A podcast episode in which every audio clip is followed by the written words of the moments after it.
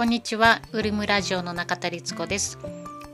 この番組は平日毎朝15分間の心と体のストレッチ、聞くだけヨガを配信しているオンラインコミュニティウェルビーイングラボウリムがお送りしています。インドの伝統医学アーイルベーダー的な思考でいろんなお話をしています。何かの作業や家事のお供にお聞きいただければ嬉しいです。有料のオンラインコミュニティウェルビーイングラボウリムは概要欄からぜひチェックしてみてください。えー、毎月15日から、えー、募集期間となっております。はい。改めてこんにちは、りつこです、えー、皆さんいかがお過ごしでしょうか？え私は、え娘を保育園に送って戻ってきてお家で基本的に仕事をしているのででまあえー、今日の予定とか今週の予定をチェックしながらコーヒーを飲んでルマンドっていうお菓子を食べてました。あのルマンドご存知の方多いかなと思うんですけどあのこのポッドキャストの番組は私と同じぐらいの世代の人が聞いていただいてるのかなっていうふうに想像してるので多分ルマンドご存知の方が多いと思うんですけどブルボンのお菓子で一つ一つ個包装されていてルマンドはなんか薄いあのミルクレープ的なものをこう焼いて焼いたこう薄いものが何層にもなったこうサクサクね歯触りがいいお菓子なんですけどこのルマンド今子供たちとか食べるのかな？今の子供たち。あの私が子供の頃たまにルマンドがあってあのお家には基本的にあんまりお菓子とかなくてあってもおかきとかそんな感じだったんですよね。でもたまにルマンドとかあのルーベラいわゆるバターロールみたいなこう焼き菓子があるとすごく嬉しくてあの大切に食べた記憶があります。こう食べるとパラパラ落ちちゃうんですけど子供の頃はそれをこう大切にパラパラ崩れたやつも食べたりとかして今は大人なので上手に食べれます、はい、そんなルマンドを食べながらあ懐かしいなと思ってなんかこの子供の時のそういう強烈強烈でもないんだけど強烈でもないそんなふとしたことがすごく印象深かったりするなっていうふうに思います。で今日はあのルマンドを食べたからっていうわけではないんですけど過去の自分についてお話ししたいと思います。まああの過去の自分がそんなに好きじゃないなっていう方に聞いていただければ届くといいなと思います。まああの過去の自分が嫌いなんですよねっていうメッセージをちょっといただいてで改めて考えてみました。皆さんどうですかね過去の自分。まあ思い出すとなんか思い出したくないこととか目を背けたくなることとか心地よくない思い出ってもう皆さんね必ずいくつかあるよなと思います。このね何十年も生きて40代とか30代後半とか50代とかになるとありますよね。であの過去の自分が嫌いってどういうことかなっていうのをいろいろ考えてみました。で、まあ、大きくその過去の自分が嫌いっていう状態に対して思ったことがうーんまあ2つあるんですけど、まあ、1つはジャッジするにはまだ早いよなって思うこともう一つはこう見えてることつかめてること以外の世界の広さを見るっていうことであもう一つあるとしたらあれかな自分とか一人とかではなく全体の一部として存在しているっていうなんかこの3つのことを思います。で過去の自分が嫌いっていうのはどういう状況かなっていうのはまあ今の自分を今の時点で結果としてそれがいいとか悪いとかでジャッジしている状態なのかなと思います。私たちってどうしても今までの経験とかで私ができてるじゃないですか。過去の、えー、出来事食べたもの過去に食べたものとか。でできているので、まあ、もちろん未来に対する希望とかワクワクももちろんあるけどもまあほとんどは過去の経験とか食べたもの情報とかであとまあうーんまあちょっとスピリチュアル的な文脈になっちゃうかもしれないですけどその前世からのカルマとかなんかそういうねやっぱ過去のものでできているなと思います。ででもでそれを今自分今の自分をその結果としてジャッジしているって思うと人生はその今って言った瞬間も今は過去になってますよね。常に動いていてパッと見昨日と同じような今日の私でも昨日とは明らかに違いますよね。天気も違えば呼吸の深さとか、えー、もう時間の経過っていうのもねあるし。で今っていうのをジャッジすることってだからできないですよね。今も続いてるからこれからどうその過去の出来事や物事食事で食べたものがどう作用していくかっていうのはまだまだわからないからジャッジできないよなと思います。なのでその出来事をイエスとかノーってジャッジするのはまだまだ早いしじゃあいつジャッジできるタイミングがあるのかっていうとそれはあるのかなっていう感じで思います。でもう一つ2つ目に思うことが見えてる頃とつかめること、まあ、物質的につかれつかめたり触れたりっていうこと以外の世界の広さを感じるっていうことなんですけどこうこの世の中って、まあ、過去の物事過去もそうだしこれからの未来もそうなんですけどいろんな物事とか情報とか人が交差して混じり合ってこうグラデーションで世界が広がってできているじゃないですか。で私たちもこうやって何十年も生きてると知らない人に財布を拾ってもらってすごくありがたい気持ちになったり直接ありがとうって言えないけどありがとうって思ったりってこととか、えー、散歩中に歩いてたらどこからかこう人がすごいキラキラキラキラ笑っている声が聞こえてきてなんかこっちまで笑っちゃったりだとか、えー、他なんだろう。そうだな。図書館で借りた本が古い本なんだけどすごく丁寧に読まれていてなんか自分もちゃんと丁寧に読んでお返ししようっていうふうにこうね思ったりだとかっていうふうにこうつながりとして目に見える形でなくてもそうやって誰かにどんな何かしらのバトンを受け取ってそのバトンをまた次に渡していくようなことを日々いろんなことで行って生きてますよね。なのでうん例えばその私のお財布を過去に拾ってくれた人はもうそんなこと忘れてるかもしれないけど私はやっぱりそのね拾っていただいて届けていただいたことですごく嬉しくてそれをまた自分もどういう形でかお返しその人に対してっていうよりもその循環の中でお返ししていきたいなって思わせてもらってるんですよね。だからこう必ずしも矢印が向き合ってなくてもぐるっと循環して回っていってるなと感じます。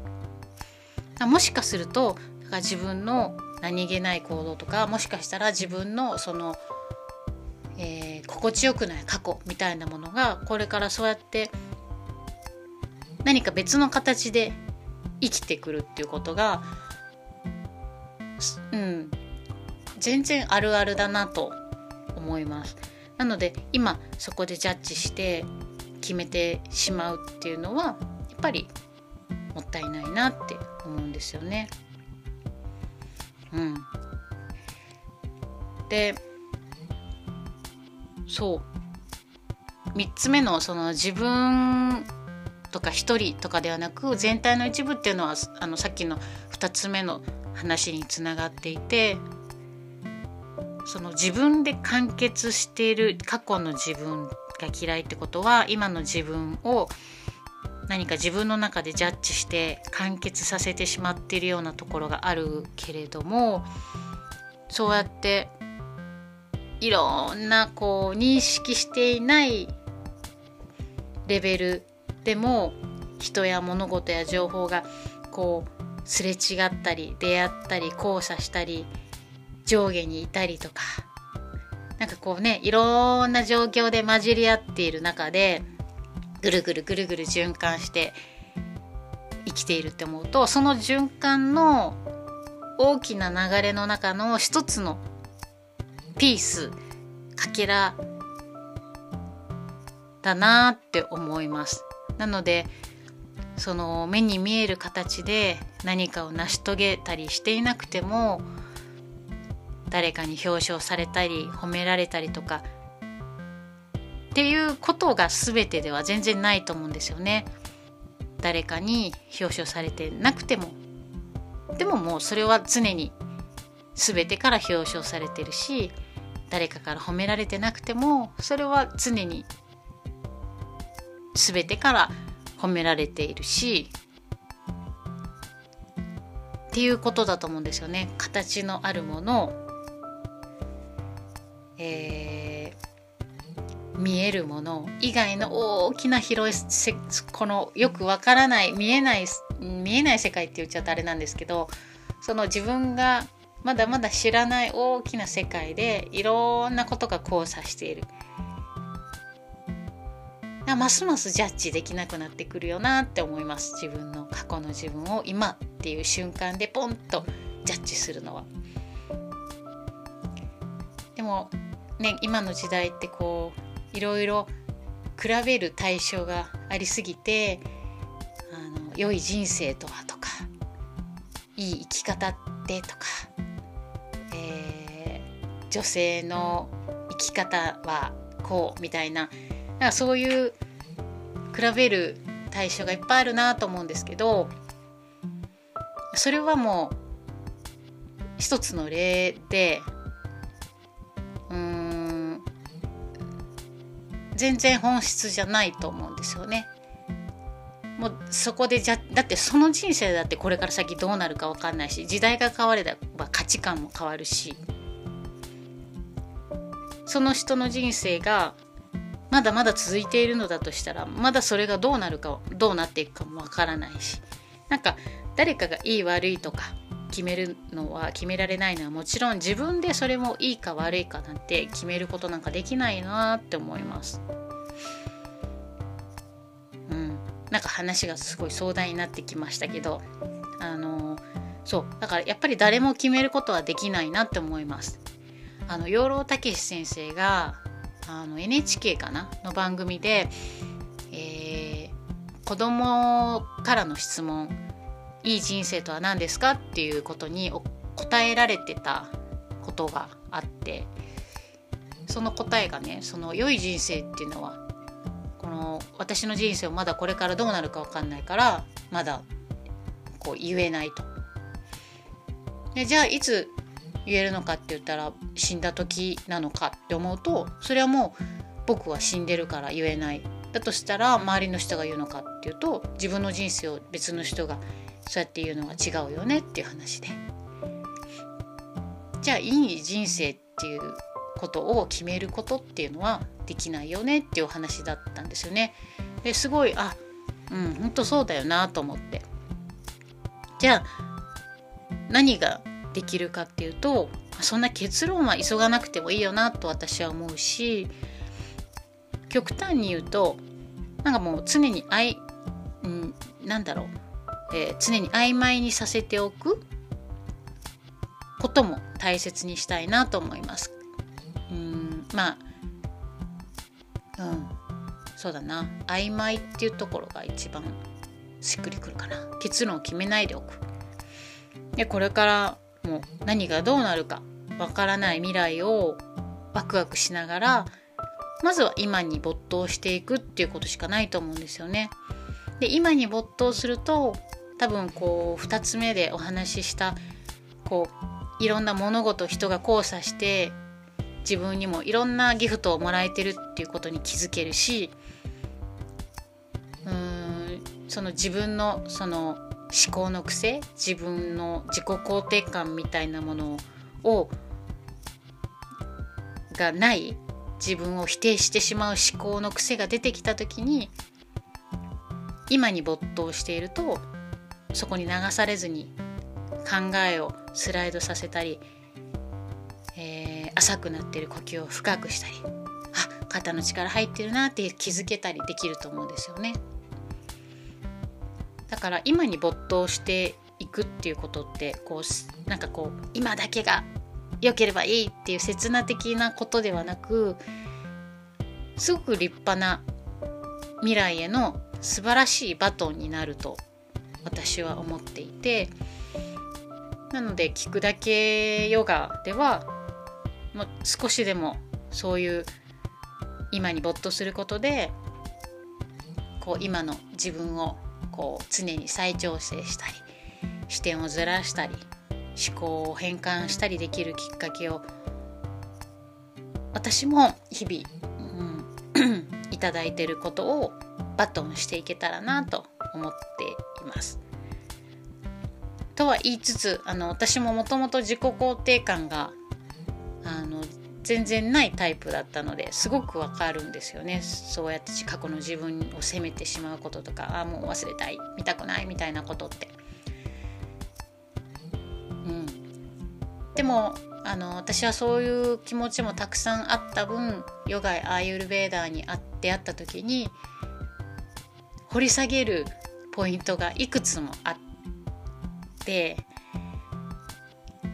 だからこそあ面白いって思えたなって思いますし体がすごく硬かったんですけど今もそんなに柔らかくないんですけどねそんな柔軟なじゃないんですけど硬かったことでヨガを始めた時に何のポーズもできなくて全てのポーズがもうきつくてきつくて。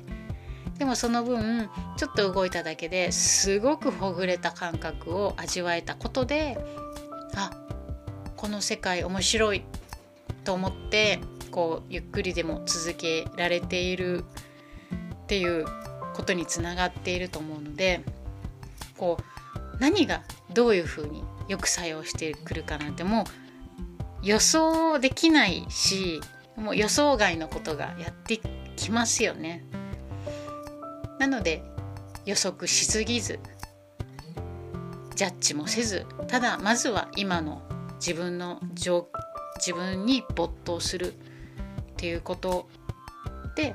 すごくまっとうだなと思います。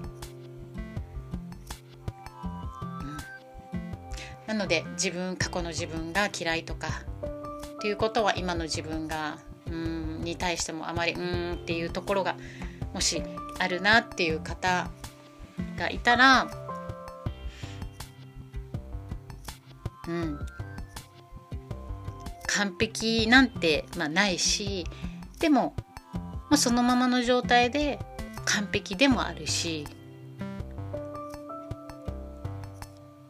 誰かに褒められてなくてももう常にそれはもう素晴らしい。もうももうそもそも素晴らしいことであるし。でもし自分が今まで何か失敗と思ってたり自分を否定するような出来事があったとしてもそれは多分こういろんな大きな循環の中で必要なことだったと思います。ぜひ自分だけを例えば責めたり、えー、卑下したりせずそれがこれからうんそうだなでも無理やりその何かに変えていくとかよくしておこうとかそういうのでもなく思考の癖がやってきたら是非呼吸を深くしてみたり、えー凝ったところをほぐしてあげたりとかそういうことでもう見え方とか感じ方とか全然変わってくるのでそういうなんかねまどろっこしいかもしれないですけどそういうことの積み重ねなのかなと思います。ぜひぜひ、えー、そういうちょっとしたことを繰り返しながら自分に寛容になってあげるというかそんな風にやっていけたらいいですよね。私もあのそうしていきたいなと常に思いますもうもともとすごく自分に厳しいのですっごく自分に対してもメラメラとなんかもう熱血教師みたいな感じでしたでも今もやっぱりあのそういう部分ってぴょこって出てくるんですけど、それも別に責めずに、うん、その出てきた時もまたチャンスと思って繰り返してますでは長くなってしまいましたが、えー、何かの気づきやヒントになれば嬉しいです。でまた感想とか、えー、そうだなうーん、まあ、相談でも質問でもよかったら、えー、メッセージくださ。い、では今日もお聴きいただきありがとうございました。引き続き良い一日をお過ごしください。良い一日を。